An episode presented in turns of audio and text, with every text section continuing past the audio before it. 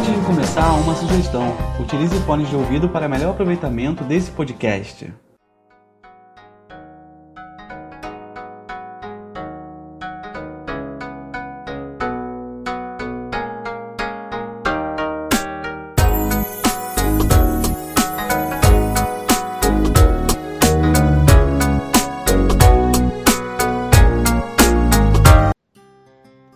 Queremos pôr em prática um pensamento utópico, entendido como energia e força de insurreição, como presença e como convite para sonhos emancipatórios, como gesto de ruptura.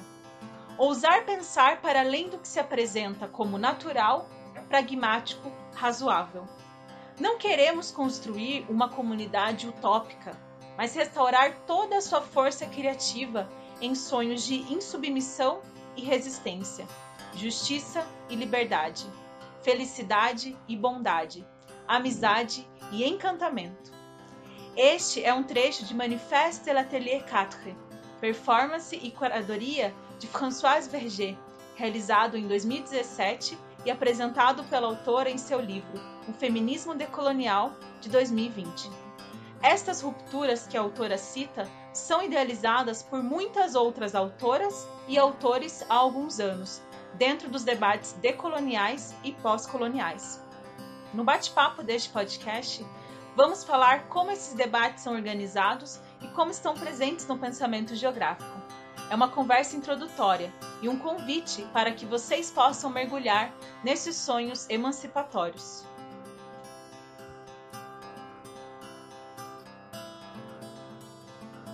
Bom dia, boa tarde, boa noite. Seja bem-vinda e seja bem-vindo ao nosso podcast Geografia para quê e para quem. Para você que está chegando agora e não me conhece, eu sou a professora Márcia Alves, sou professora do Departamento de Geografia da UFMT, aqui em Cuiabá. E esse podcast é um projeto de extensão do nosso departamento e também do nosso grupo de pesquisa, que é o HPGEL, História do Pensamento Geográfico e Epistemologia da Geografia. Você pode acompanhar o nosso trabalho no Facebook e no Instagram, arroba HPGLFMT. É, lá a gente sempre está postando os episódios novos do podcast, está postando as atividades que a gente tem desenvolvido.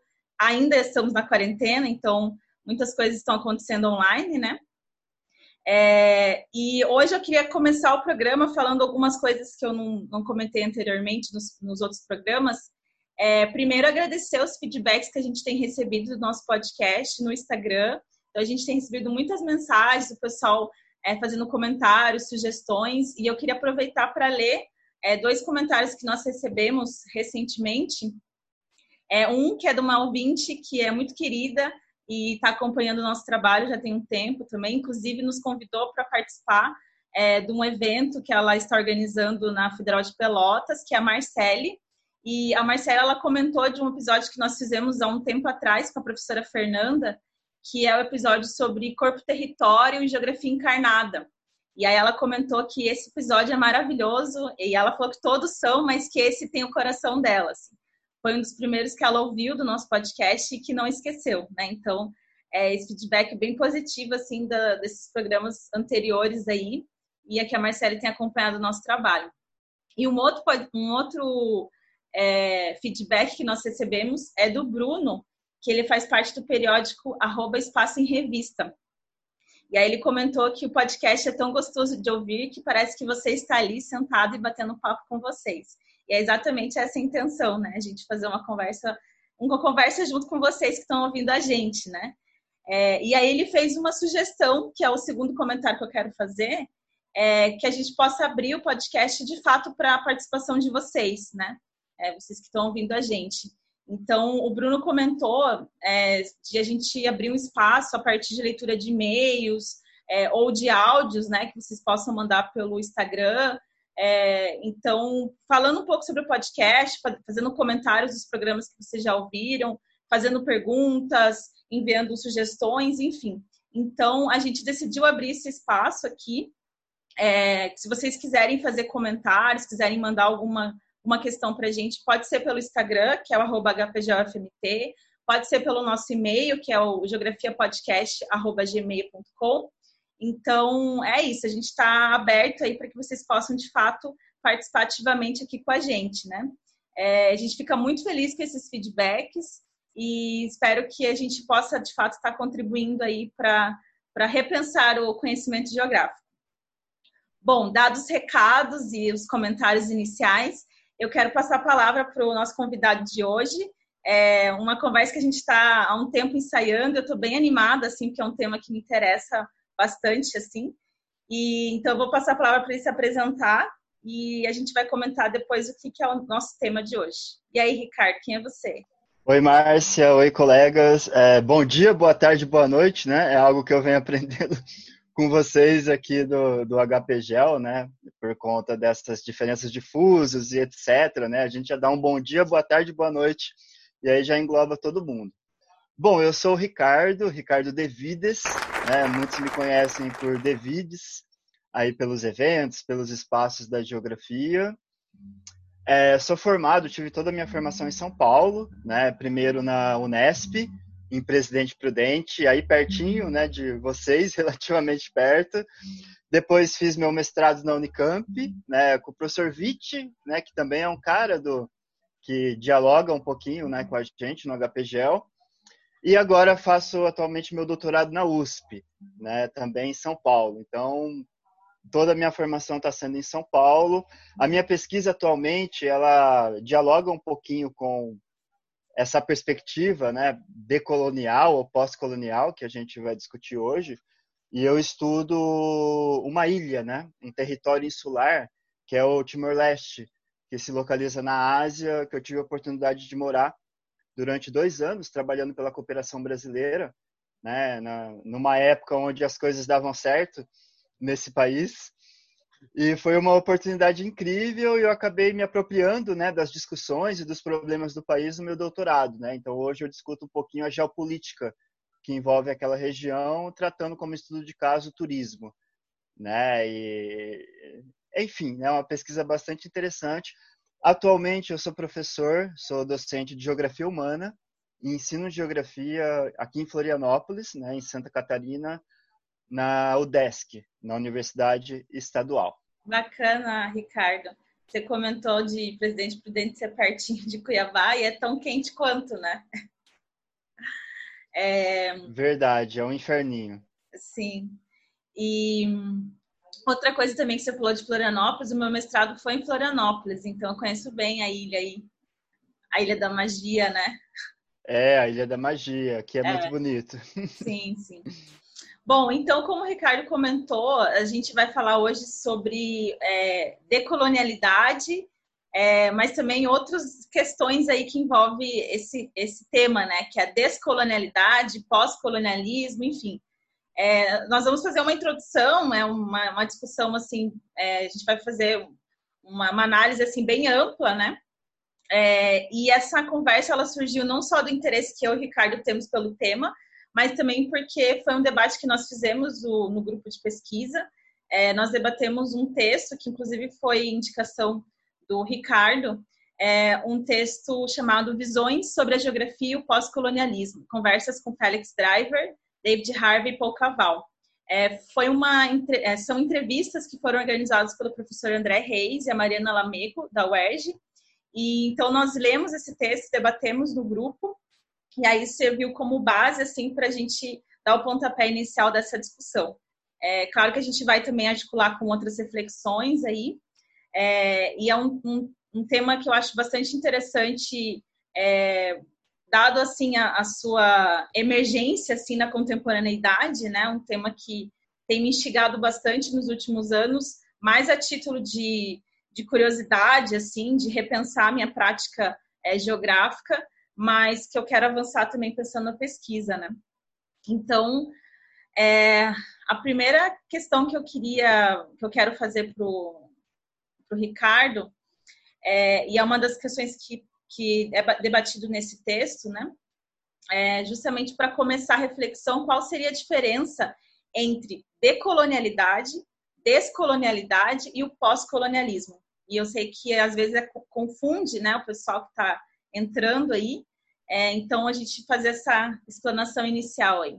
Esse é um ponto muito interessante. Porque, assim, para muitos parece apenas uma questão de terminologia, sabe? Mas na verdade não é, né?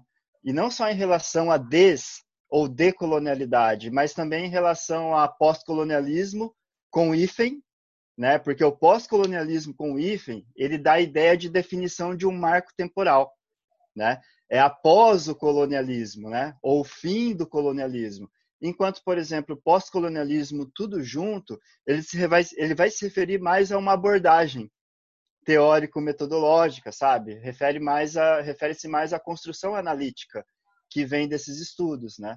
Então essa é uma das diferenças que eu consigo perceber nos trabalhos, né, sobre os estudos pós-coloniais, que quando você utiliza com hífen é no sentido da definição temporal do fim do período colonialista, né? Enquanto quando é junto, a gente já tem uma ideia da própria abordagem teórico-metodológica que vem sendo construída.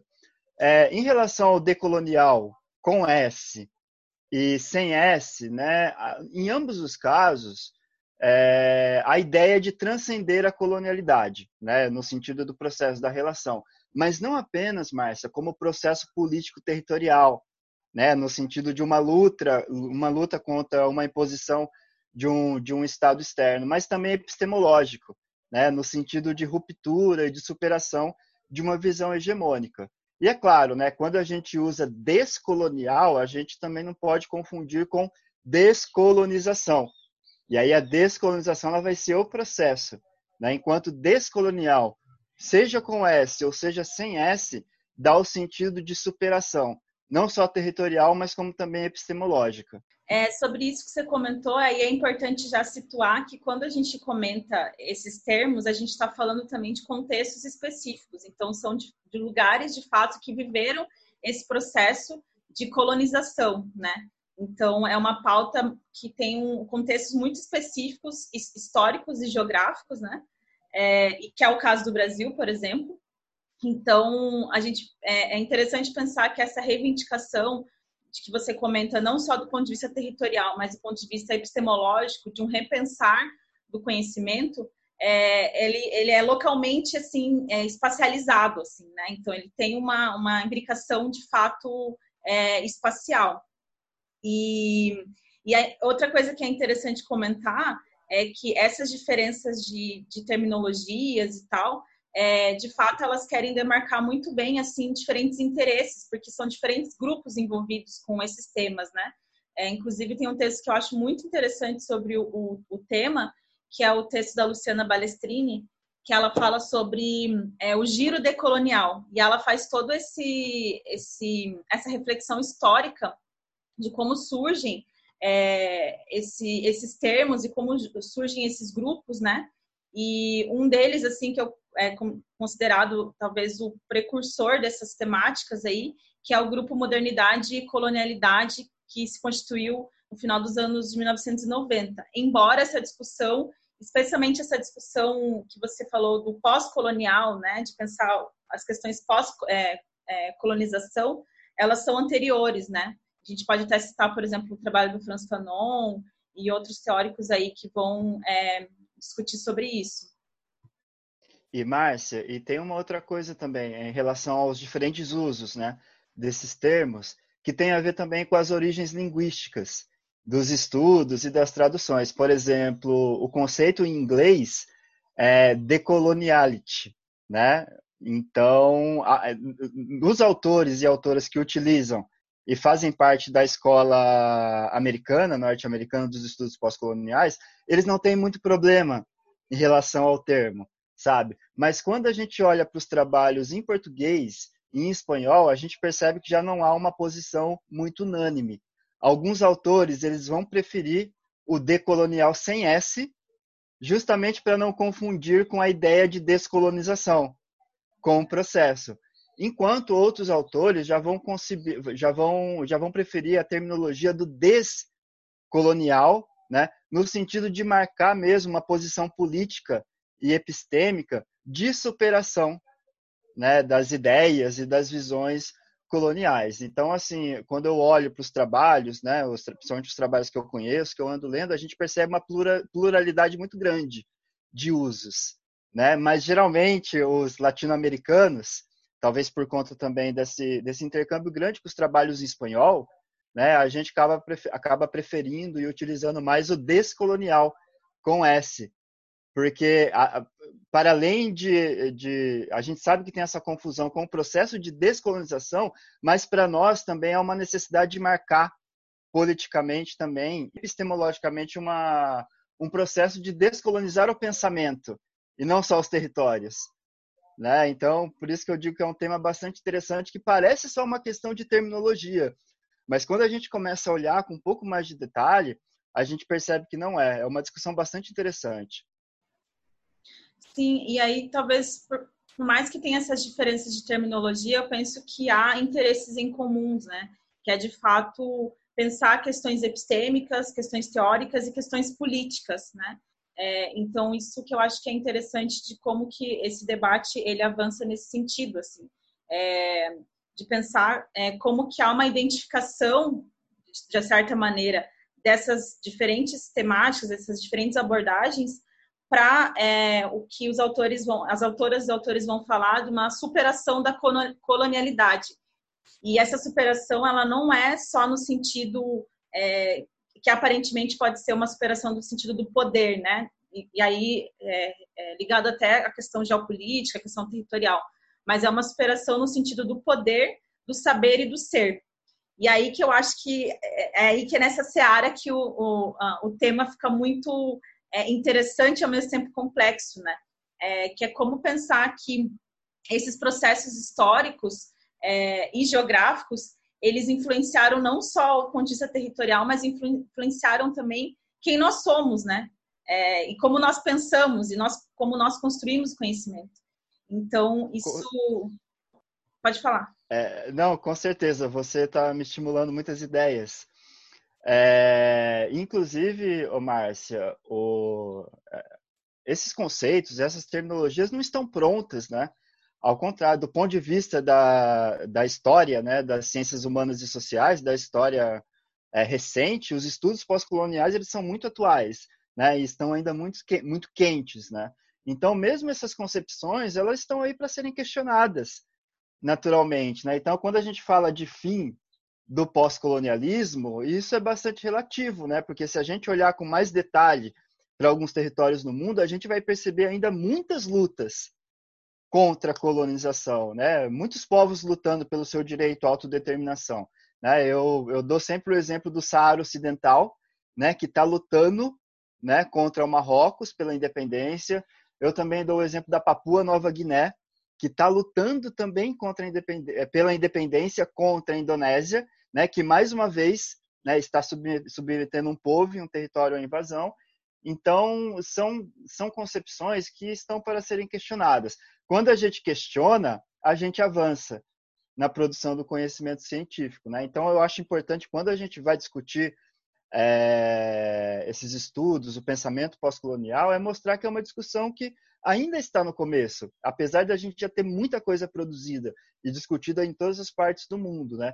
Inclusive, já existem autores que propõem outros conceitos e outras concepções. Tem um historiador indiano, Dipesh Chakrabarti, eu não sei exatamente como se pronuncia, né, que ele diz que quando se fala em pós-colonialismo, significa uma libertação completa do colonialismo. E como isso ainda não aconteceu, ele propõe uma outra forma, de pensar, que ele chama de encontros de hibridização, né? Que dá um outro sentido de encontros, né? Com formas e visões de mundo diferentes, né? É hybridizing encounter, se eu não me engano. Então já há outros, né? Outras propostas questionando já aquilo que está sendo colocado. Só para finalizar esse ponto, Márcia, e a gente entrar nas questões que eu acho que são mais interessantes ainda, tem um blog bem legal do Rodrigo Gonzato, é www.gonzato.com.br barra decolonial ou descolonial, que ele aprofunda esses usos de terminologias, faz, trazendo diferentes autores de diferentes espaços institucionais. Tá? Vale a pena depois, se a galera quiser, dar uma conferida. Só para finalizar esse ponto, e aí a gente entrar na segunda questão, quando a gente coloca da complexidade do tema porque abrange não só esses aspectos territoriais, espaciais, mas vão é, afetar aspectos existenciais, né? A gente está falando de uma reivindicação de que narrativas e subjetividades, histórias, experiências, elas sejam colocadas é, em debate e, e sejam colocadas é, como forma de construção do conhecimento, já não mais uma única forma de pensar uma visão é, eurocêntrica, ou alguns tem alguns autores que utilizam o termo ocidocêntrico, né, incluindo também os Estados Unidos. É, e esse é um projeto da modernidade, né? Isso também é um debate que se tem em comum, de que é, essas reflexões elas, elas vão contestar, inclusive, esse projeto de modernidade, esse projeto que foi fundado a ciência moderna, né?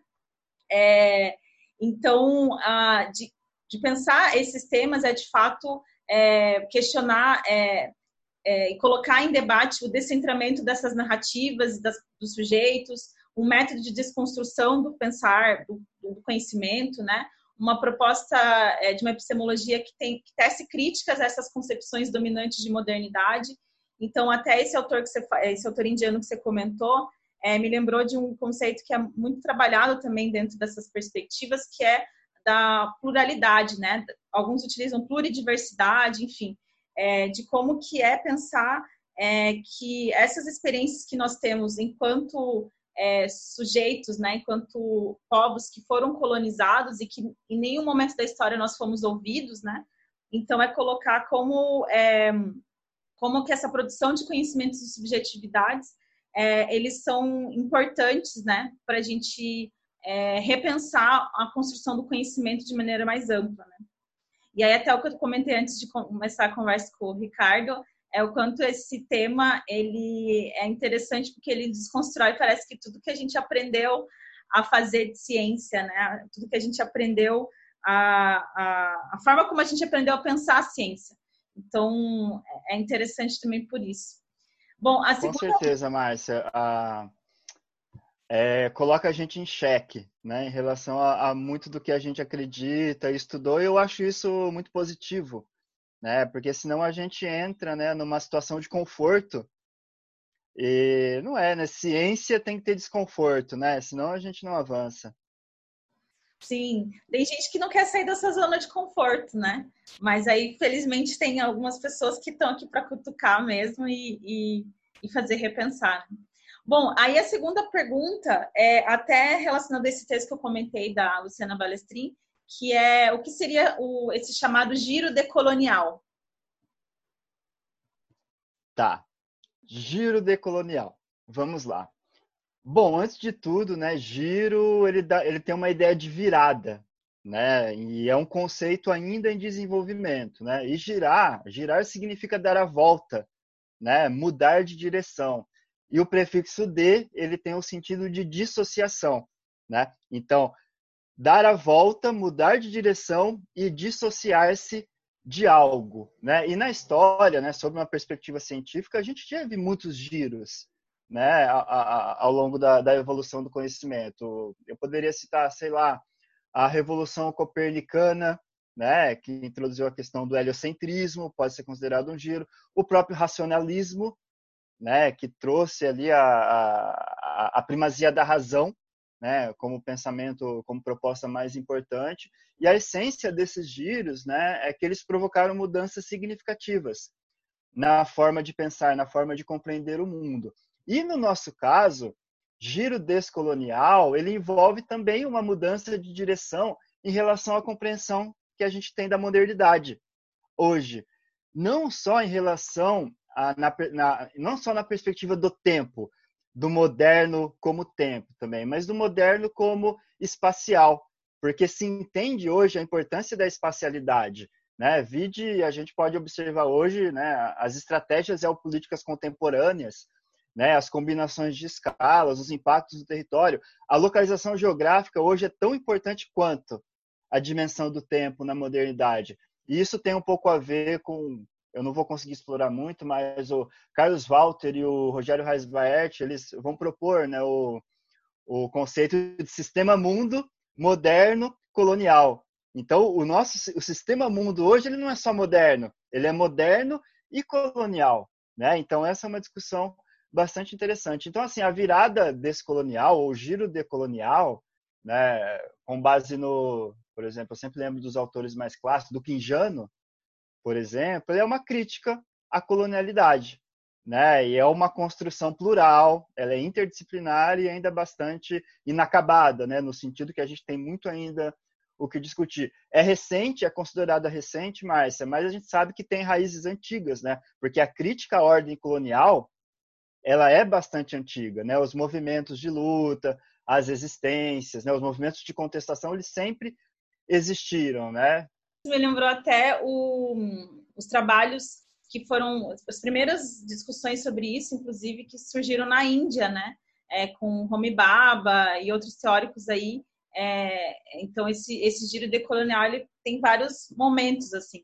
Mas eu quero trazer uma definição que a, a própria Luciana traz no texto dela, falando sobre é, que esse giro decolonial ele é um, um termo que foi é, idealizado e pensado pelo Nelson Madonado Torres em 2005, então é um termo recente, né?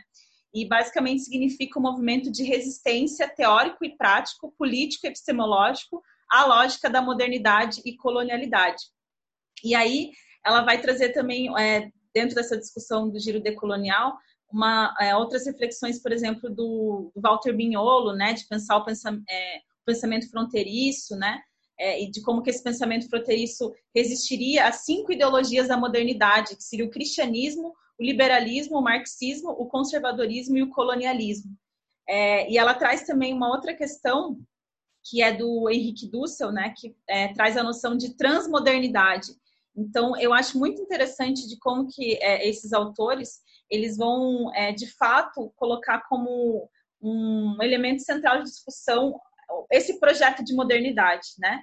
É, porque esse projeto de modernidade é um, um projeto que influenciou vários aspectos, que, que é aquela tríade que eu falei inicialmente, né? O poder, o saber e o ser, né? É, e aí, por exemplo, esse conceito que o Henrique Dussel traz de transmodernidade, ele fala que é, é um, um caminho para pluriversalidade como projeto universal. E aí não uma universalidade que a gente é, conhece da ciência, né, essa universalidade, essa pretensão de universalidade do pensamento moderno, mas é, é de pensar essa universalidade dentro da pluriversalidade, né? Então, como que a gente é, pode pensar um desprendimento, uma abertura, uma desobediência, uma vigilância e uma suspeição, suspeição epistêmica, né? Que são estratégias para a gente questionar a decolonização, é, com hífen, sem hífen, ou a descolonização epistemológica, né? É, então, esse, essas, essas discussões, esse giro decolonial, é, de fato, é questionar a própria genealogia do pensamento, né? E aí, por isso que eu falo que como isso nos desconstrói, assim, tudo que a gente aprendeu a, a todas as formas que a gente aprendeu a pensar, né? É, e é isso, tem eu, você me fez, você me fez lembrar. É, eu estive na Bolívia em 2016, né? E a Bolívia tem a questão, né, do Estado plurinacional, sabe? Aquela bandeira toda colorida representando, né, os diferentes povos que conformam a Bolívia, né? E é mais ou menos por aí, né? É, é, é, é você considerar as outras visões, né, as outras cosmos, cosmovisões dos povos, né, dos diferentes povos que compõem a nossa sociedade, né, seja ela brasileira, boliviana e etc. Né. É muito interessante. E pensar também, Márcia, que e isso é uma coisa importante quando a gente fala para as pessoas que estão né, ouvindo e se interessando pela primeira vez sobre esses estudos, né, é que hoje a principal questão é as relações né? A gente discute bastante essa questão da imposição territorial, mas hoje discutir colonialidade é perceber que as relações sociais, políticas, econômicas, elas são relações coloniais. Né? Eu acho que, é, e aí quando a gente fala de colonialidade do ser, né, a gente está querendo tratar um pouquinho disso, de que as relações, elas são relações coloniais. E daí a gente né, pode discutir uma gama enorme é, de problemas né, e, e questões relacionadas a, aos feminismos, aos movimentos negros, né, aos feminismos negros, aos movimentos indígenas que são feministas, né, os movimentos trabalhistas, a, as lutas de classe como um todo, né? Então, e, e, e, esse movimento não apenas agora encarado sob uma perspectiva marxista, entende? Mas numa perspectiva mais ampliada, né? Do, do próprio rompimento do ser ou do corpo como resistência. Então, acho que essa também é uma contribuição muito interessante do, do pensamento pós-colonial, né? Porque ele ajuda a ampliar o pensamento dos diferentes movimentos, sabe? E eu acho que isso é, é um dos pontos mais interessantes. E também, assim, a relações econômicas, né? não só sociais, mas, por exemplo, quando a imposição de um currículo pautado em um modelo internacional, por exemplo, a compra de um software internacional, ou quando a gente tem que usar o Microsoft Teams ou o Google Meet, né? Tem alguma coisa nesse sentido. Também os estrangeirismos, né? Que às vezes a gente utiliza e se apropria sem fazer a menor crítica. O acesso restrito a periódicos, por exemplo. Então, tudo isso dá para dá ser colocado dentro de uma, de uma perspectiva, de uma análise pós-colonial, né? Que eu acho algo assim muito interessante. Mas só para finalizar esse tópico, se você quiser finalizar, tá? Senão a gente continua conversando. O, o giro decolonial é um movimento, sabe? Ele é um grande movimento, que ele está mexendo bastante com as estruturas né, do fazer científico e, e, e do pensar das pessoas, né? É, em relação ao mundo que a gente vive. Sim, até um dos comentários que você fez é, sobre a questão do corpo, né? Isso é uma das, um dos elementos também que é debatido dentro desse, dessas discussões de modernidade, colonialidade, decolonialidade, que é pensar todas as formas do corpo, né? E aí, inclusive, um dos, um dos temas centrais também desses debates é sobre a discussão do conceito de raça, que é um projeto de modernidade, né? Então, essa coisa de, é, de ter essas divisões raciais, ele, ele veio desse projeto de modernidade justamente para naturalizar as hierarquias, naturalizar os domínios, as violências simbólicas, né? e aí é, perpetuar esse processo de invisibilização das pessoas, né?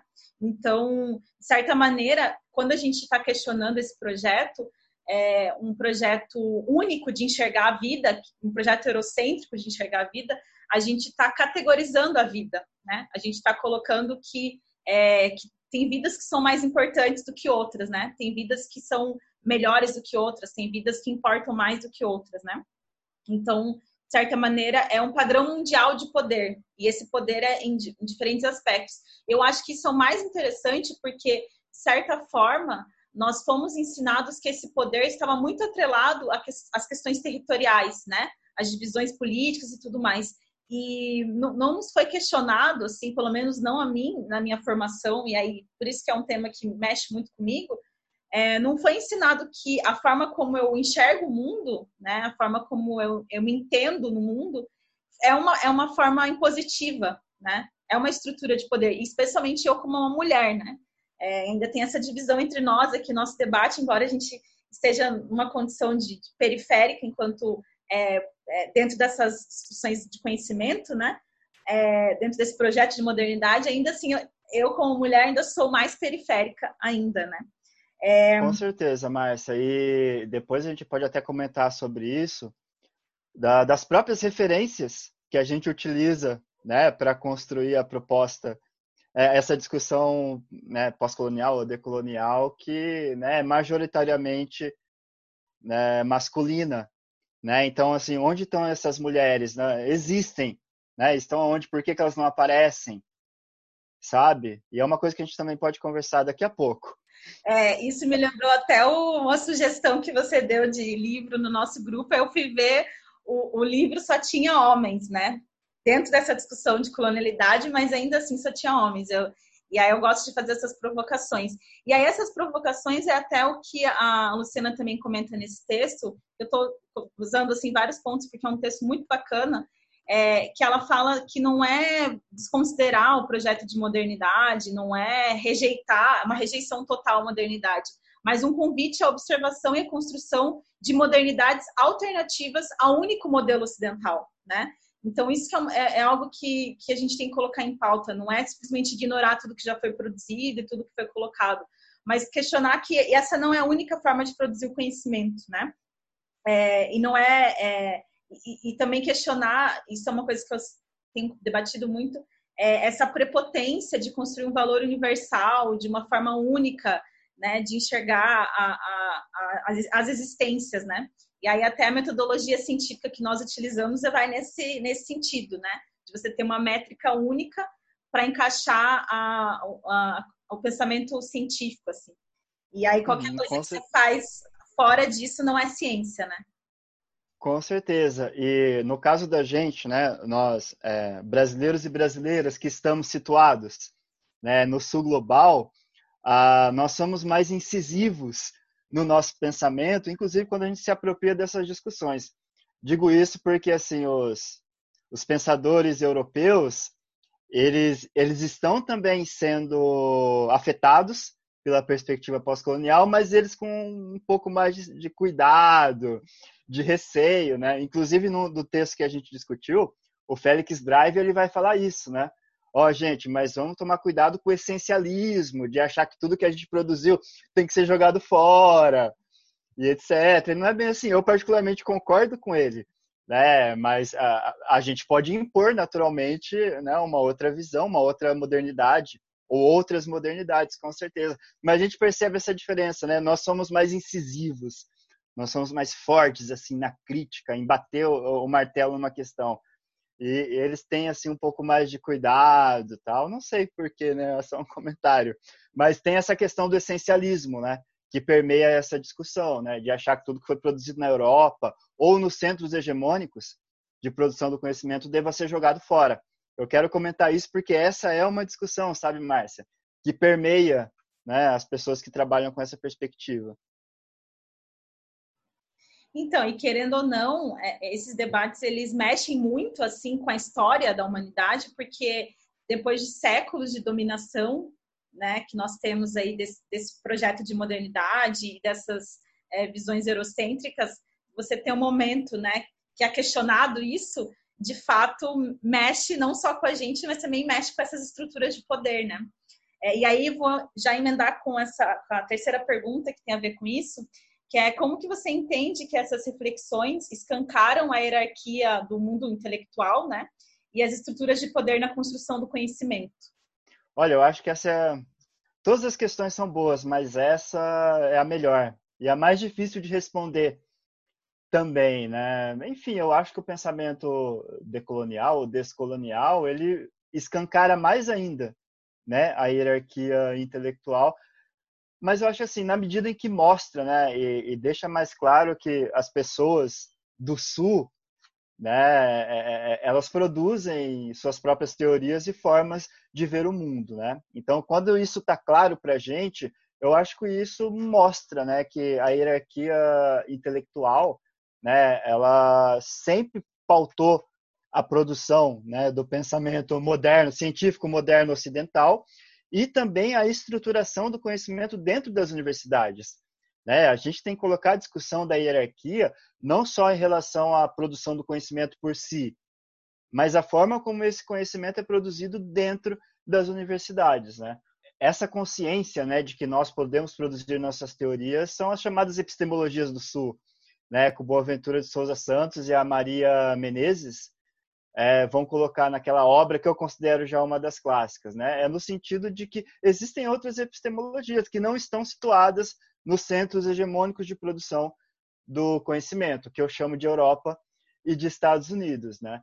Mas é importante considerar também, Márcia, que muitos estudos decoloniais eles foram desenvolvidos nas universidades norte-americanas e também europeias por pensadores considerados subalternos, os indianos, os latino-americanos. Então, antes de existir os estudos pós-coloniais, existiam os estudos subalternos, né? Principalmente e a, a galera da Índia e as pensadoras indianas, principalmente, elas têm um papel fundamental nesse processo, né?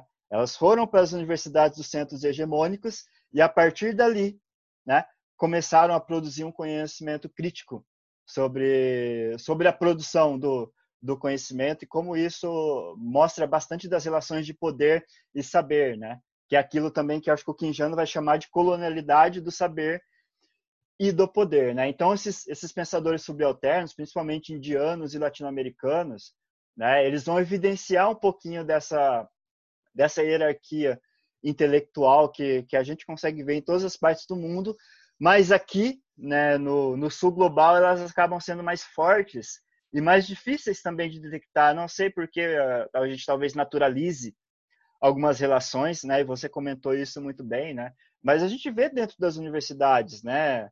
A discriminação racial, de gênero, a, desigual, a desigualdade de acesso, por exemplo, né? E, e, essa é a colonialidade do ser, né? Que o, que o Maldonado Torres ele vai apontar, né? Que são inúmeras as formas de submissão.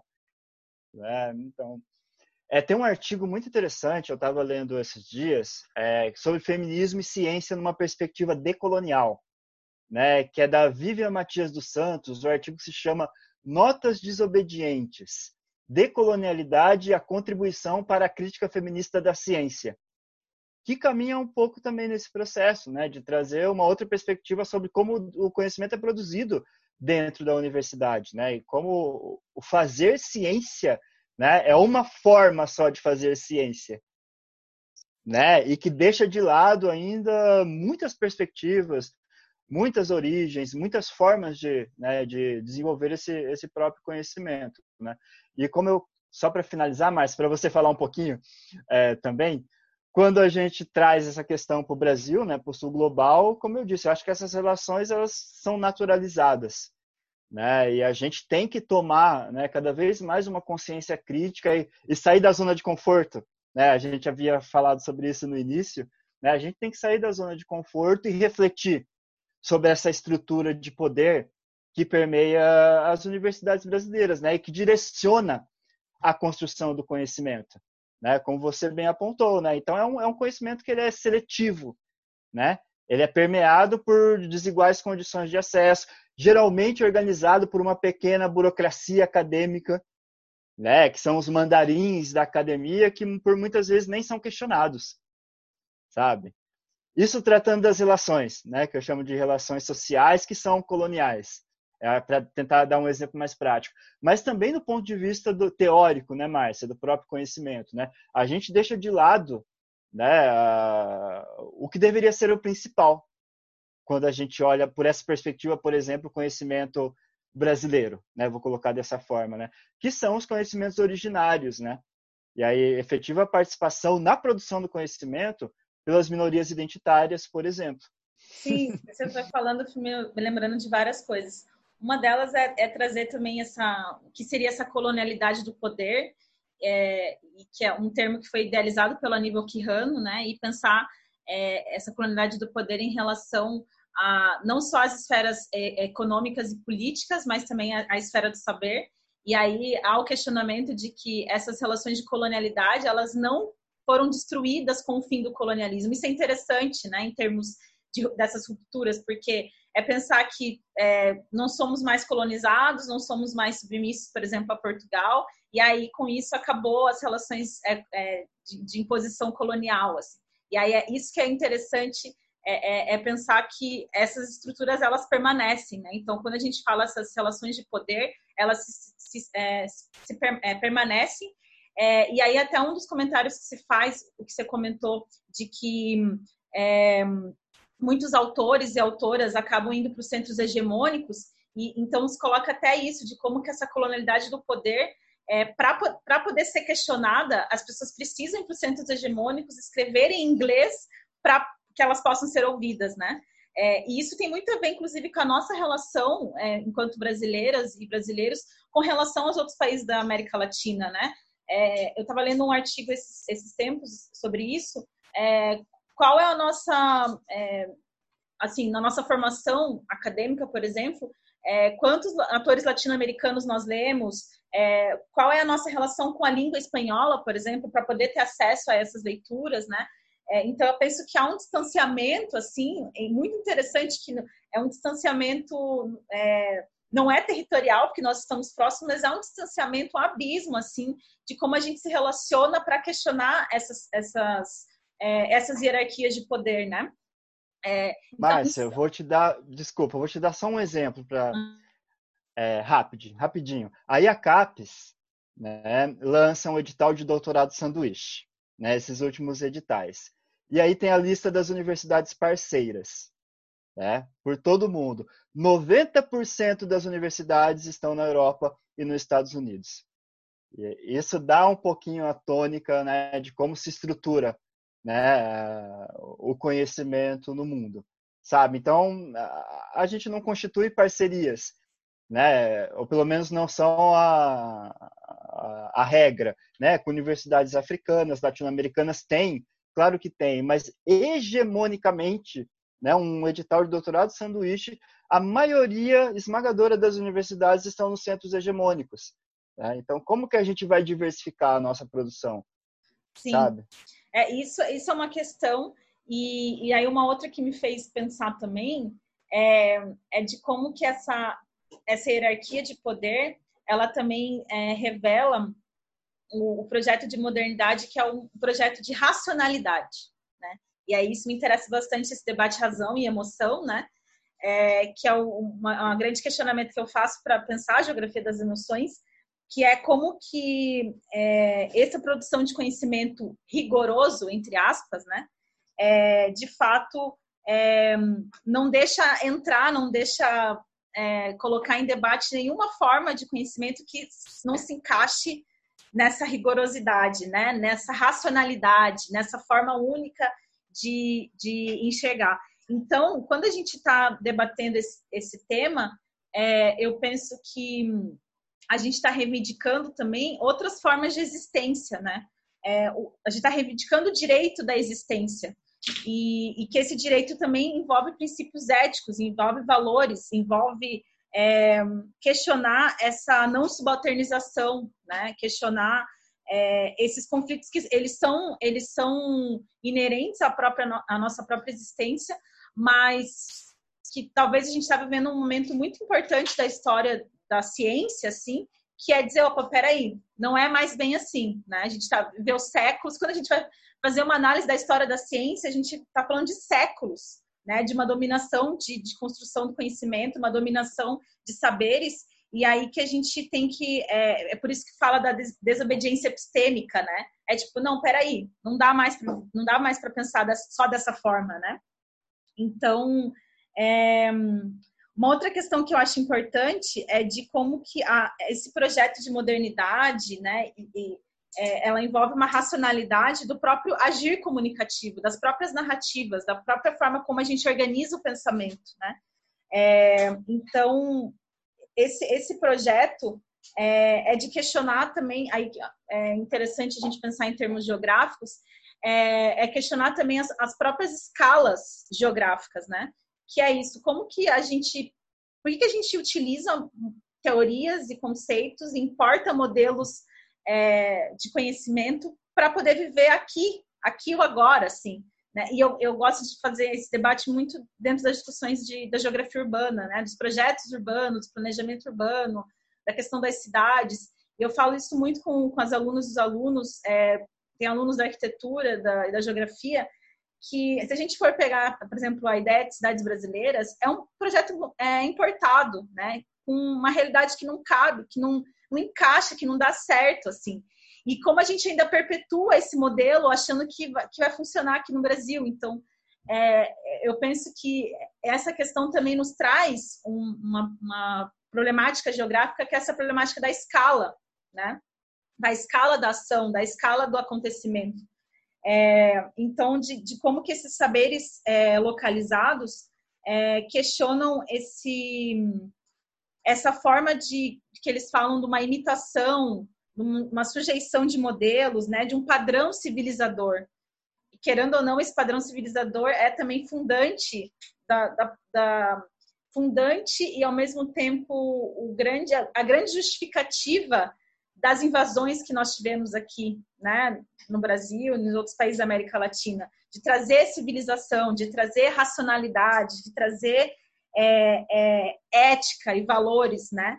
É, então, esse padrão civilizador também que é, que é interessante pensar é um padrão que envolve questões é, estruturais, é, questões econômicas e o próprio controle da existência, né?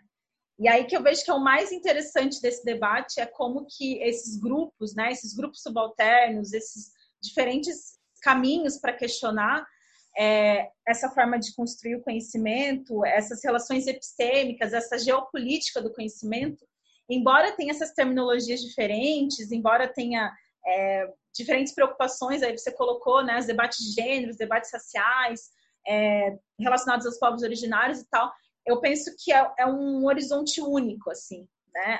Há uma leitura de um horizonte único, assim, de, de questionar é, esses controles, essas imposições, e isso é muito, como eu falei, eu, eu penso que é um momento muito interessante da história da ciência que nós estamos vivendo, né? Que é isso, assim, você mexer com tudo que até então a gente achava que era, tava tudo certo, tava tudo ok, e não, né? E só para provocar, Márcia, a, a, nossa ciência, a geografia, ela precisa ter bastante sensibilidade nesse momento, né? E deixar um pouquinho dogmas, né, mais tradicionais e conservadores, mas ter bastante sensibilidade para se apropriar, né, dessas discussões, porque elas têm muito a contribuir, né? Então é o momento da gente sair das nossas caixinhas, né, das nossas caixinhas disciplinares né, e das nossas caixinhas também acadêmicas, né, como pesquisadores e etc, né, e deixar se levar um pouquinho por essas discussões, porque isso envolve a nossa prática como pesquisador, como professor, envolve aquilo que a gente fala para os nossos orientandos e orientandas em relação ao que pode e o que não pode ter no TCC. Né? A gente fala de razão e emoção, né? A gente chega pro, pro nosso orientando e orientando e fala, não, mas esse trecho está muito emotivo. Tira! Na ciência não pode isso. Peraí, né? Vamos ter é. sensibilidade. Sim, e questionar até a própria escrita acadêmica, porque dentro dessa rigorosidade da, né, da ciência, até a forma como a gente vai escrever o conhecimento, a gente tem que construir essa esse distanciamento, essa ausência, né? Uma terceira pessoa que está fazendo, assim. Isso é muito, para mim, pelo menos, que trabalho com essas temáticas de emoção e, enfim, e coloca essa questão das experiências e das subjetividades como um elemento central das minhas pesquisas, me, me parece muito é, distante, assim, da geografia que eu acredito e da ciência que eu acredito. E aí que eu vou, vou emendar agora com a, é, a, a quarta pergunta, que aí tem a ver com, pensando na geografia, né? É, dentro das discussões geográficas, qual que é a relevância de um constante repensar sobre a circulação do conhecimento e as diferenças de estar em relação com e no espaço? É, a, a gente já meio que vem comentando, né, conversando sobre isso em, em alguns, algumas partes aqui da fala, né? Eu acredito que o pensamento descolonial ele vem abalando, né, de forma bastante positiva a estrutura do nosso fazer, científico, né? Das ciências humanas como um todo, mas claro, para a gente aqui é a geografia e a forma como a gente percebe, né? Esse a circulação do conhecimento geográfico. Né? Eu acho que isso é importante, a forma como a gente está percebendo, né? E acho que hoje é, de uma forma muito forte, como nunca antes havia essa noção. Então, o, o Boclaval ele vai falar isso no texto, né? A gente não pensava epistemologia HPG na década de 60 e 70 como se pensa hoje, sabe? Hoje a gente tem insights e percebe coisas que antes era impossível perceber. E, por exemplo, essa, essa, essa, essa percepção em relação a como circula o conhecimento geográfico. Né? Por exemplo, no caso da geografia brasileira, a gente tem uma clara matriz europeia, né? francesa principalmente. Né? Então, naturalmente, que a circulação do conhecimento geográfico ele vai obedecer é, esses trajetos e esses intercâmbios, né, essas rotas específicas do conhecimento, né? E é preciso reconhecer, como eu disse para ti, é preciso reconhecer a, a pertinência dos estudos e dos quadros institucionais da, da Europa e dos Estados Unidos, né? Mas a gente precisa começar a dialogar com outros conhecimentos geográficos, né? Alinhados, mais alinhados, Márcia, com as nossas localizações epistêmicas. Não é só para mudar de direção, no sentido de estar mais alinhados com as nossas localizações epistêmicas. Eu acho que essa é a grande jogada. E não só dialogar, mas assimilar, questionar também, sabe? Constituir parcerias, né? Eu sempre provoco, né? No sentido assim, cite 10 geógrafos ou geógrafas da América Latina. Eu converso com meus estudantes. Eles fogem lá, às vezes pesquisam no Google tal, e de, quase não conseguem chegar a 10. Né? Eu falo, tá, agora se tem cinco geógrafos ou geógrafas da África. Vai ficando mais difícil. Só que se eu perguntar agora, cite a vida e a obra né, de 20 geógrafos e geógrafas europeus. Sabe? Entende? É claro que é uma dinâmica, uma brincadeira, mas é uma brincadeira que diz muito né, da forma como circula, e, e aí vai dizer que não tem. É claro que tem, mas nessa estrutura do conhecimento são personagens que estão sendo invisibilizados. Eu acho que essa é a grande questão. Então a ideia que está colocada para a geografia, Márcia, é mudar de direção. A gente comentou do giro, né? Para nossa ciência isso também é pertinente, é mudar de direção, olhar para outros cantos do mundo, sabe? Talvez olhar para o que está aqui ao nosso lado, por exemplo, né? Isso já vem acontecendo. Eu não estou colocando só do vir a ser. Isso já vem acontecendo, mas isso tem que ser a regra e não a exceção.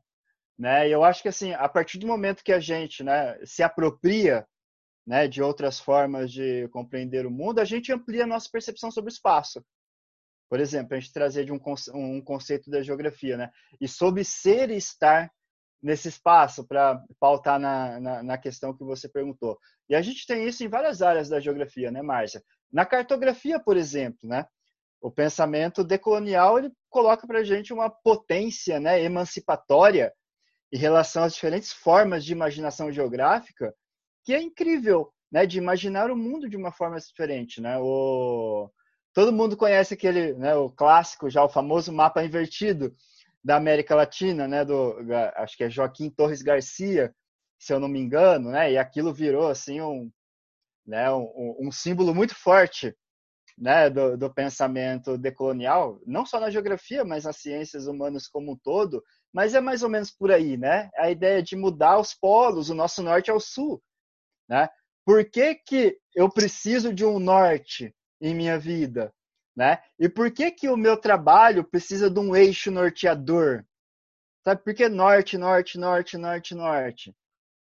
Sabe? É um pouco disso. A gente dá esses exemplos, mas é que parece uma besteira, né, Márcia? Mas ele indica muito, né, da forma como o nosso conhecimento vai sendo produzido de uma, de uma forma bastante seletiva, né? E na cartografia tem uma galera produzindo, né, mapas assim sobre as mais diferentes perspectivas, como nem nós, geógrafos antenados e críticos, conseguiríamos imaginar, sabe? Tem uma galera do, acho que é Guerrilla Cartography, né, que inclusive está sediado na Califórnia, nos Estados Unidos. Né? E depois, se a galera quiser pesquisar, eles lançaram inclusive um edital de cartografia de guerrilha, que é muito interessante. Os mapas que eles produzem, assim, não são mapas geopolíticos sobre temas ambientais, da questão da água, são perspectivas que colocam a gente em xeque em relação a tudo que a gente já, já percebeu. Tem outro site, o D, Decolonial Atlas, também, que produzem mapas invertidos sobre outras perspectivas, né? Então, só para dar um exemplo, né, de que pela cartografia, o pensamento né, pós-colonial e decolonial já vem trazendo para a gente perspectivas bastante diferentes. Agora eu vou respirar um pouquinho para você comentar. Ah, eu pensando várias coisas. Uma delas é, que é até um interesse que eu tenho mais recentemente, que é sobre a imaginação geográfica. E aí tem um texto da, da Perla Zuzman, que ela fala sobre a imaginação na geografia, e uma das questões que ela traz é exatamente é, como que esse debate é, da imaginação, dos imaginários, está muito associado também com essas discussões coloniais, assim, decoloniais e tudo mais. É, porque há uma, uma certa uma construção de imaginário social, né, é, sobre isso, sobre as existências, sobre as identidades, sobre a questão racial, sobre a questão de gênero. É, e, e, e, essa questão da imaginação geográfica, ela é importante para a gente é, trazer é, essas outras formas de imaginar a vida, assim, né? De questionar. É, e aí, uma, uma coisa que me veio à mente também, em termos é, espaciais e pensar a geografia, é, quando a gente fala essa questão da escala, né, escala geográfica dos acontecimentos, da, da vida, assim, é de pensar essas, essas, esse tema que a gente está trabalhando é, vai colocar, obviamente, que existem os conflitos, que as, as, diferenças elas existem, mas que elas, é, essas diferenças elas não são a fonte e a argumentação da desigualdade social, né? É, então, que essas diferenças elas fazem parte dessa pluridiversidade, assim, né? É, e de pensar é, quando a gente coloca é, esses conflitos e quando a gente coloca essas diferenças, é justamente também colocar em debate é, a nossa liberdade, a nossa autonomia de escolher, né? O que a gente quer, como a gente quer ver o mundo, como a gente quer construir conhecimento. É, e aí colocar também em, em, em, reflexão que essas outras formas de conhecer, essas outras formas de estar em relação com o mundo e no mundo, né? Elas não são inferiores, elas são, não são menores, elas não são, é, é enfim, elas são válidas também. E aí é, é, de pensar que esses conhecimentos também acumulados, e aí até um, um, podcast que eu vi esses dias, e aí vai ser minha indicação, mas eu já vou antecipar, é, que fala sobre a, a noção africana de tempo. O que, que é o tempo dentro das, do pensamento africano? Assim, e é um pensamento, obviamente, muito diverso, a gente não está falando de uma única África, né? Mas como que essa ideia de tempo é completamente diferente da nossa visão eurocêntrica, né? É, e o que que essa noção de tempo vai pensar, por exemplo, é, da importância dos, dos conhecimentos acumulados, assim, do, da importância das ancestralidades, da importância dessas gerações que vão trazendo conhecimento, né? É, e que dentro dessa, inclusive dentro da ciência, pensando agora, é, essa questão do tempo, essa questão do passado, ela é bastante questionada porque a gente mira muito o futuro, né? A gente mira muito para frente. Por exemplo, essa questão das tecnologias, as tecnologias, elas, elas trazem isso como elemento, o para frente, né? O futuro. Vamos avançar, a tecnologia e não sei o quê. É, e aí, desconsiderando todo esse essa ancestralidade que traz o conhecimento, né? Que, que pode ser uma fonte também de produzir o conhecimento. É, de, e aí pensar também que esses saberes localizados, eles são portadores de, de subjetividades, né? É, e que essas subjetividades, elas nos trazem, assim, vários, várias questões, né? É, e uma das questões que eu penso, assim, é, fundamentais é, é, o direito à existência, né, que eu já comentei. É, a direito a você existir da forma como você quer. E aí, quando a gente pensa em termos políticos, assim, o que a gente está vivendo no Brasil, essa, não só no Brasil, mas em outros países, essa, esse avanço do conservadorismo, né, vai bem, pega bem essa questão, que é você voltar a um modelo dual, assim, do que é a vida. Ou é preto, é branco, ou é é homem ou mulher, ou é isso ou aquilo, né? É, desconsiderando essa, essa, esse pluriversal, né? Essa possibilidade de apropriação é, que a gente está pensando que nega essa diversidade, né? Que nega essa, essas existências. Que é, é a questão de escolher, né? Como você disse bem, escolha, né? Escolher a nossa existência, mas aí trazendo também para para a questão do, das referências geográficas. É escolher as referências geográficas, né, que, colocadas em outras, em outras perspectivas. Por exemplo, as noções de centro e periferia, só para dar um exemplo. Né? E aí eu pergunto, né, qual é o centro do mundo? Por exemplo, né? E, eu digo isso, eu sempre fico imaginando, mas estar numa sala de aula colocando essa discussão, porque eu acho que é na sala de aula que as coisas acontecem efetivamente, os insights, as ideias e etc. Né? Só estou colocando isso, Márcia, para defender também que é, é, essas perspectivas, né, essas discussões, a gente precisa levar para a sala de aula, para fomentar a discussão, né? Então, por exemplo, eu, eu sempre questiono também os meus alunos, qual é o centro do mundo? Né? Sei lá, talvez alguns vão falar que não existe mais centro. Né? Legal. Outros talvez podem falar que não, é os Estados Unidos. Ainda continua sendo os Estados Unidos. Para outros pode ser a Amazônia. Sabe? Então a ideia de deslocar os centros permeia a construção da nossa existência, porque a gente muda os referenciais da nossa existência e trabalhando com as diferentes escalas, né? Do, desde a escala do ser, do meu corpo, até o trabalho que eu faço, o trabalho mental que eu faço para compreender o mundo em diferentes escalas, sabe? Então a ideia é deslocar os centros. E a periferia, né? A periferia não precisa ser apenas a periferia que eu moro ou a periferia da minha cidade, né? Periferia também é a periferia de uma favela em Moçambique, né? Ou em Bombaim, na, na Índia, por exemplo, sabe? Então acho que é uma mudança de consciência. Isso tem a ver, isso é muito geográfico, porque mexe com, a, com as diferentes maneiras que a gente mobiliza.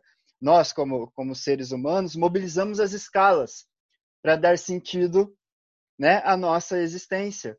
Né? Não só a nossa identidade, mas a nossa existência né? como um ser que está no espaço, sabe? E, e eu acho que essas discussões a gente precisa levar para a sala de aula. Né? Eu aproveito esse podcast para fazer essa defesa né, da sala de aula como o, o espaço primordial para a gente avançar nessas discussões. Sim, e aí isso me, me fez pensar também de que quando a gente coloca é, essas desobediências, essas inquietações, essas provocações, é de fato de produzir novos lugares epistêmicos, né? É, de reconhecer a ecologia dos saberes, né? De reconhecer é, que é, estruturas de ser e estar no mundo, né? Elas são diferentes, assim. Então também tem um próprio desafio de sentido, assim, de sentido no, no, no, com relação ao significado mas também no sentido de direção, para onde a gente está querendo ir, assim. É, e de pensar que os conhecimentos, eles são conhecimentos situados.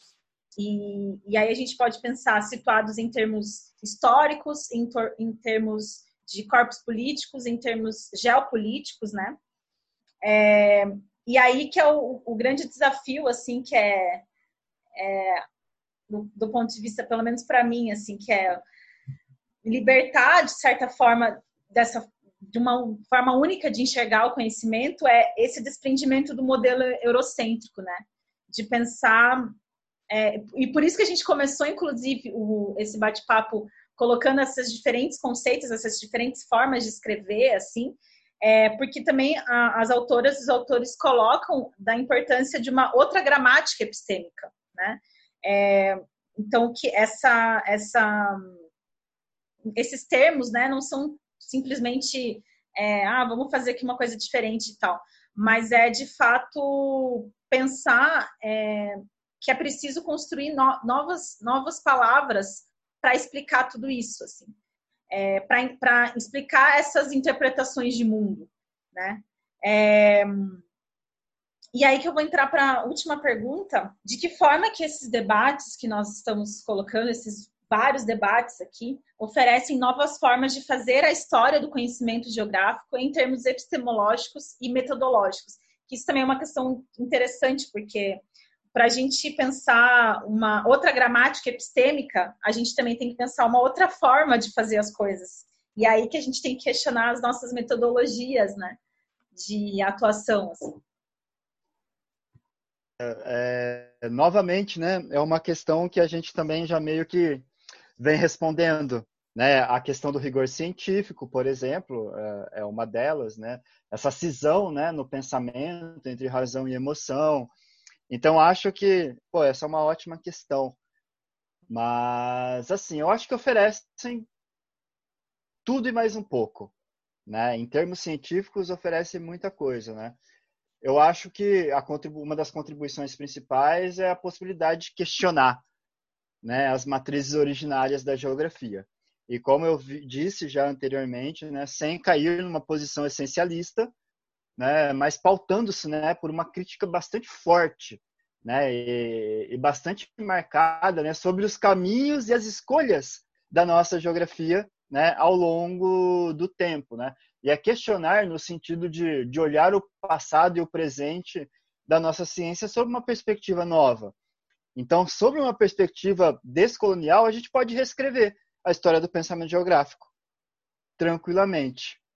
Entende? Por exemplo, eu fico pensando, a gente tem que viajar um pouquinho né, na, na, na própria geografia, na própria história da geografia, para perceber até onde a gente pode ir, sabe? E, e eu acho que a partir desse processo, em termos epistemológicos e metodológicos, acho que produzir novos conceitos, produzir outras teorias, né?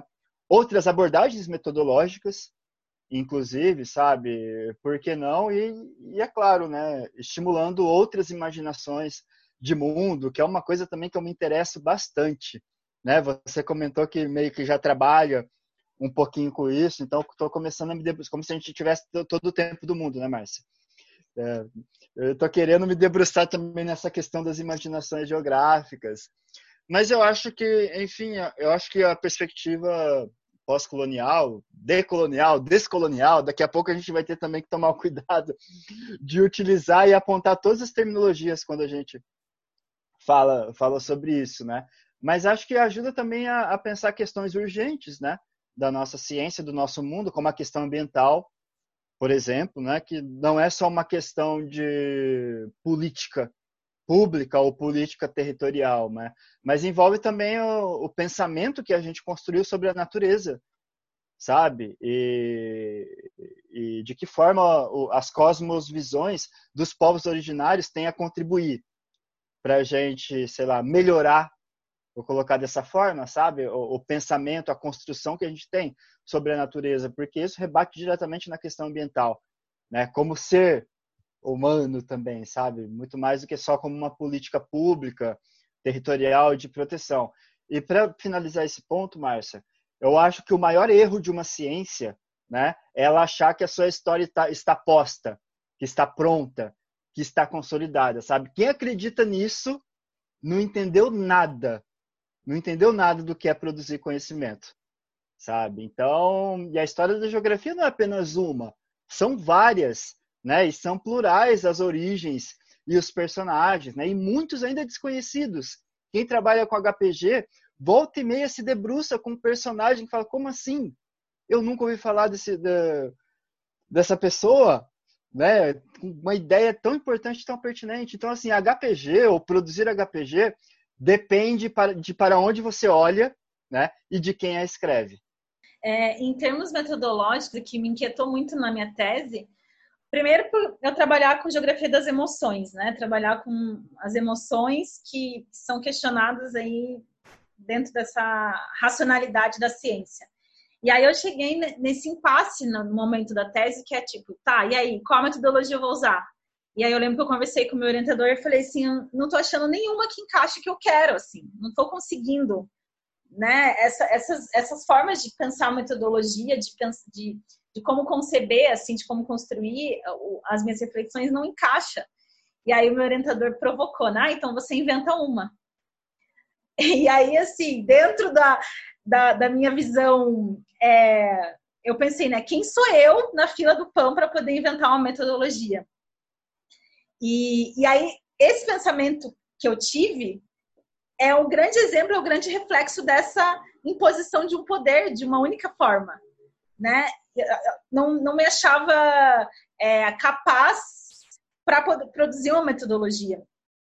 E isso não tem muito tempo, né? Isso é dois, três anos atrás, quando eu estava fazendo minha tese. E hoje é muito interessante que o meu pensamento de hoje é, questionaria isso. Não, realmente, eu posso fazer. Eu posso, porque é, é uma coisa muito específica, é o que eu quero responder, eu, eu posso fazer isso, né?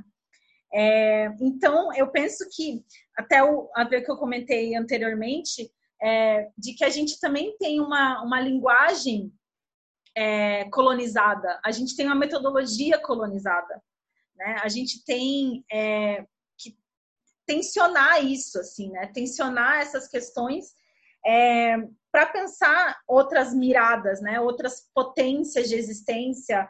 É, e aí tem a ver até com é, uma coisa que me interessa também, que é pensar essa existência de si fora dessas amarras colonizadoras, assim. E aí que eu acho que é a parte mais inquietante, que é tipo, quem sou eu, assim? Às vezes eu penso que eu sou uma mentira, porque a gente foi idealizado assim, né, de uma forma e você pensa, nossa, mas será que eu, será que eu sou o que sou ou eu sou a partir de uma imposição de um modelo, né? Especialmente eu como uma mulher também, né? Aí traz uma outra questão.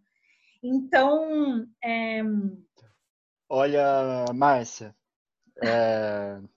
eu tenho alguns colegas assim, né? E quando a gente, às vezes eu falo assim sobre essa perspectiva, alguns chegam a ter até medo sabe? De falar, ah, não vou entrar nessa, nesse, nesse negócio não, que aí eu vou me questionar minha, minha pesquisa, vou questionar meu ser e tudo, né? Mas eu não sei, a gente, eu acho que ao contrário, a gente não tem que ter essa resistência. Eu entendo as preocupações, né? Mas assim, também é uma teoria, né? Então, né, trabalhe assim com sensibilidade, com cuidado, mas não a ponto de não querer ler agora algo né, sobre, sobre isso, porque você vai se questionar em relação a todas as dimensões da sua vida. Né? Eu acho que é uma teoria que ajuda a pensar, sabe? É isso, né? A nossa existência. E eu concordo contigo, esse é o ponto principal. É claro que a nossa existência vai rebater no meu doutorado, no meu mestrado, ou no artigo que eu estou escrevendo, naturalmente, né? Porque eu acredito que a gente escreve no que a gente acredita, sabe? Mas eu acho que tem que encarar de uma maneira positiva, né? Porque do jeito que tá também, né? Se a gente colocar dessa forma, do jeito que tá também não dá para ficar. Então, poxa, se o pensamento pós-colonial vem para somar, para mexer, abalar as nossas estruturas, ótimo.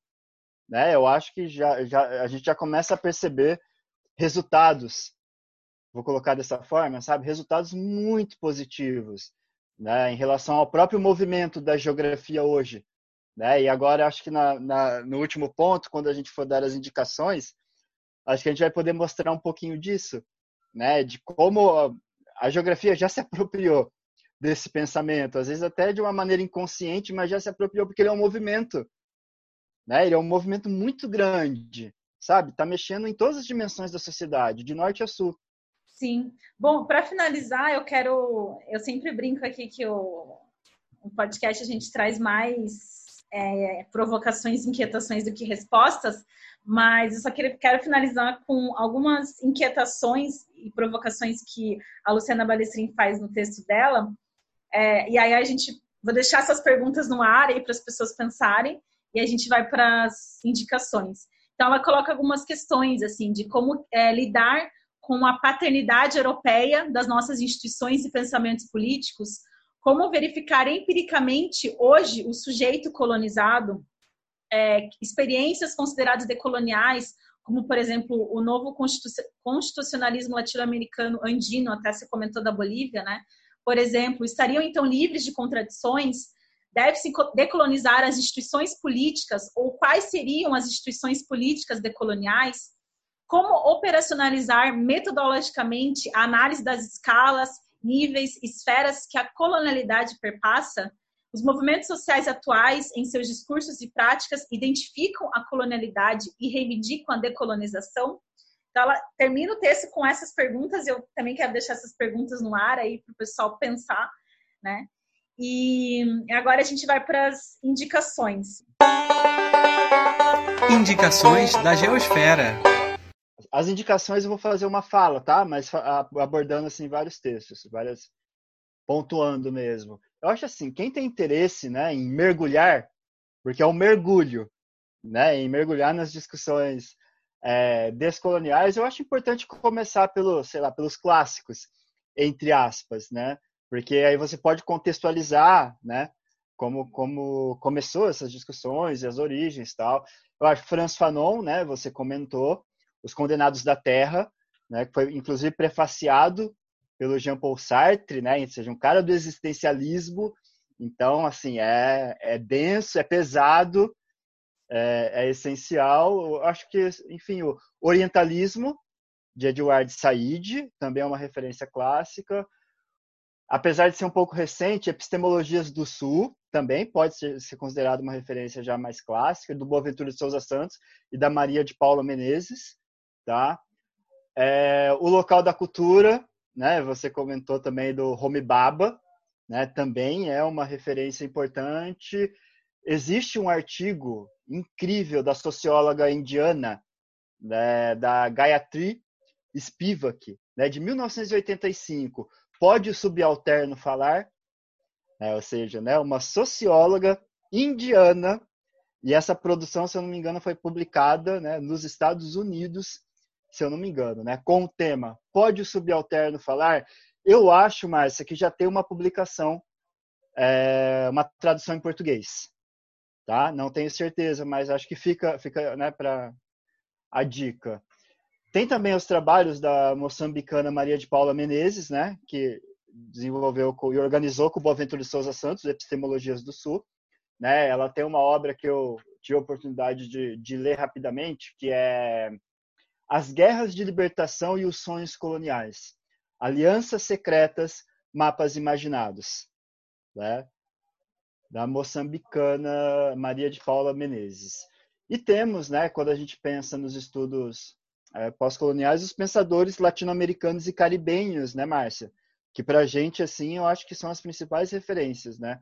O Aníbal Quinjano, né, Peru, né, peruano, o Walter Mignolo, argentino, Nelson Maldonado Torres, é, se eu não me engano, porto-riquenho, tá? E também o Ramon Grossfogel, também porto-riquenho, Tá? E eu indicaria, em termos de textos, né, de produções, eu indicaria a leitura do texto A Topologia do Ser e a Geopolítica do Conhecimento e Descolonização e Giro Descolonial do Maldonado Torres e do Walter Mignolo, Desobediência Epistêmica. Tá? A gente tem também um outro cara, né, um outro personagem, que é o filósofo camaronês, já bastante enfim, conhecido, o Achille Mbembe, tá? do Camarões, que ele tem duas obras mais conhecidas, On the Post-Colony, né, na pós-colônia, e um livro que já está em português chamado Necropolítica. E também, também é, um, é um pensador que está permeado, permeia as suas discussões pela perspectiva é, pós-colonial. Eu conheço pouco, né, e aí né, vem das nossas discussões né, sobre como algumas personagens são invisibilizadas. Né, mas eu tenho algumas referências para indicar. A Gillian Rose, tá, Geografia e Feminismo, tá, e também as pensadoras indianas. Né, tem a Jenny Sharp, Alegorias do Império, que trabalha, ela tem um trabalho muito legal. Eu acho que é esse, Alegorias do Império, que ela, ela discute é, as representações é, dos, dos acontecimentos de estupro na Índia e como isso foi apropriado pelo governo britânico para invisibilizar algumas relações. É, Jenny Sharp, se eu não me engano o nome da autora. Tem a paquistanesa Sara Suleri, tá? que tem uma obra também bastante famosa chamada Dias Sem Carne, tá? e também a indiana Chandra Talpade, que tem uma obra chamada Sobre os Olhos Ocidentais. Na geografia brasileira, né, a gente pode também citar a Doreen Massey, que também é, é uma pesquisadora, é uma pensadora que permeia, né, que passa, né, transpassa, caminha, movimenta por esses estudos. A Zeni Rosendahl, ela tem também algumas coisas, né, um prefácio, uma discussão, também dentro dessa perspectiva. Bom, no Brasil, né, Márcia? Já vou terminar, tá bom? Só um pouquinho. É, no Brasil, o, as produções assim vêm se multiplicando, né? O Carlos Walter, né? A gente tem que colocar que é, é, é, um, é um professor, né? Que tem se destacado bastante nessas discussões, né? O professor Carlos Walter ele tem inúmeras parcerias e discussões com os movimentos de luta aqui por toda a América Latina. Então, é um cara assim que está bem à frente né, dessa, dessas discussões. E em língua portuguesa, eu gostaria de indicar o livro, né, a obra Geografia e Giro Descolonial, organizado pelo Walter do Carmo Cruz e Denilson Araújo de Oliveira, de 2015, que foi um desdobramento do primeiro seminário Geografia e Giro Descolonial, que foi realizado na UF, na Universidade Federal Fluminense, em 2014.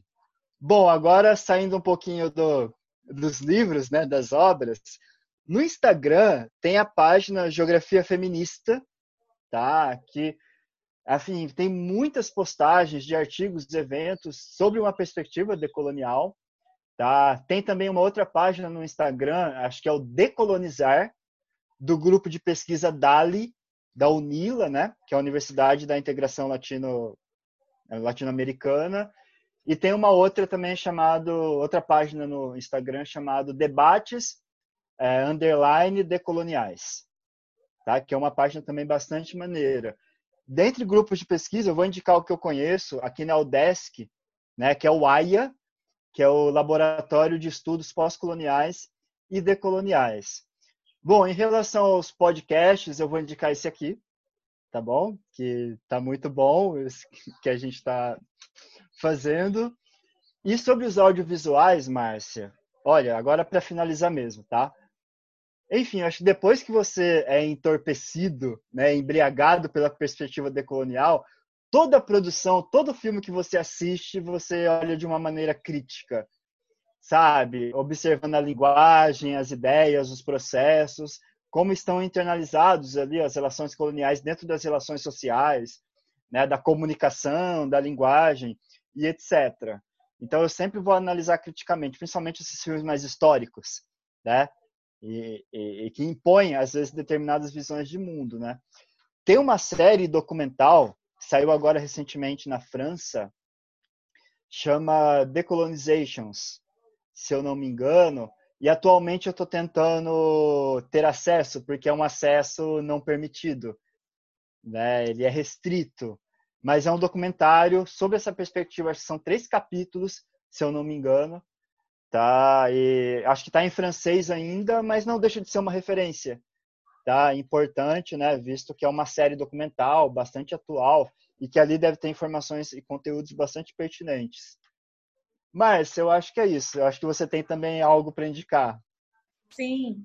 Bom, você indicou muitas coisas e, e, eu acho que as indicações super pertinentes, assim, para, como se diz. É, e aí, as minhas indicações, assim, vão... São três indicações. É, uma é de um, uma série é, documental que estreou recentemente na Netflix, que chama Afronta, é, é uma série que mostra várias personalidades negras no Brasil, assim, e que atuam em diferentes frentes, né? Então, pessoal que trabalha na arte, pessoal que trabalha na música, enfim, é, pessoal que trabalha com design, essas coisas, e traz essa, essa noção de representatividade, assim. É um documentário muito bacana. Na verdade, assim, é uma série documental, então são vários episódios e estreou recentemente na Netflix ali. É, então eu indico essa, essa série. Os episódios são curtos, assim, mas é bem interessante essa ideia da, da afronta, e aí que a gente falou dessas desobediências, né, desses questionamentos.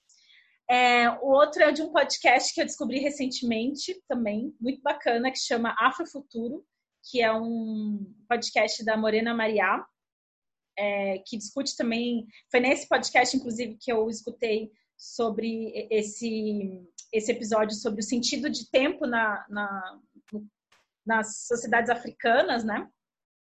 Então é um podcast bem interessante, assim, estou descobrindo agora, mas tem, é, tem alguns episódios assim, então vale a pena ver, é, ouvir. E o outro é de um livro que, na verdade, assim, eu não, não li o livro, mas algumas das leituras que eu tenho feito, é, muitos têm indicado, assim, nas referências, então fica também um convite.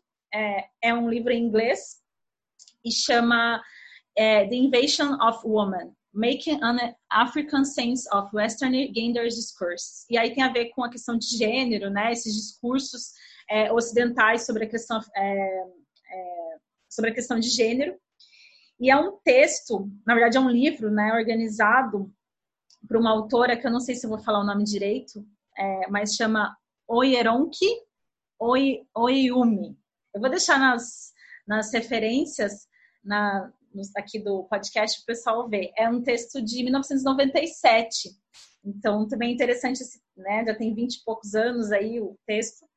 e fala sobre essa questão da invenção da mulher, né? E aí tem a ver até com a tua indicação do Franz Fanon, Os Condenados da Terra, mas me lembrou do outro livro dele, né, que é o Pele Negra, Máscaras Brancas, e aí também tem a ver com essa essa invenção assim da questão racial, daí no caso desse, dessa outra indicação, a invenção do que é ser mulher, né?